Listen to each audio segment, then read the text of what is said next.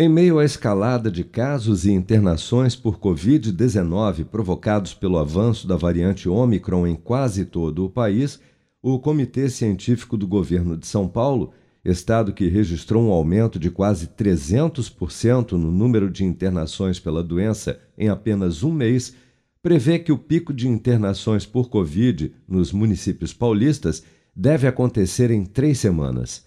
Para o coordenador executivo do comitê, João Gabardo, uma situação mais tranquila em relação à pandemia só deve mesmo ocorrer em março. Vamos acompanhar. É muito difícil fazer essas projeções. Agora, a gente está fazendo isso baseado na, na, no que a gente já aprendeu dessa pandemia, olhando o que acontece nos outros países. Então, a nossa expectativa é essa. O Comitê Científico de São Paulo trabalha uma expectativa que nós ainda vamos piorar uh, por duas semanas vamos aumentar muito o número de casos.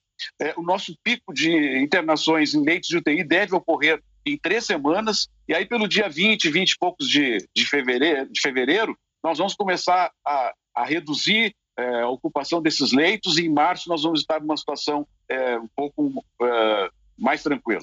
Segundo os totais de diagnósticos confirmados e óbitos por Covid-19, reportados pelas secretarias estaduais de saúde ao Ministério da Saúde, o Brasil registrou nesta terça-feira 193.465 novos casos e 929 mortes por Covid-19 no período de 24 horas, elevando para 628.067 o total de óbitos relacionados à doença desde o início da pandemia.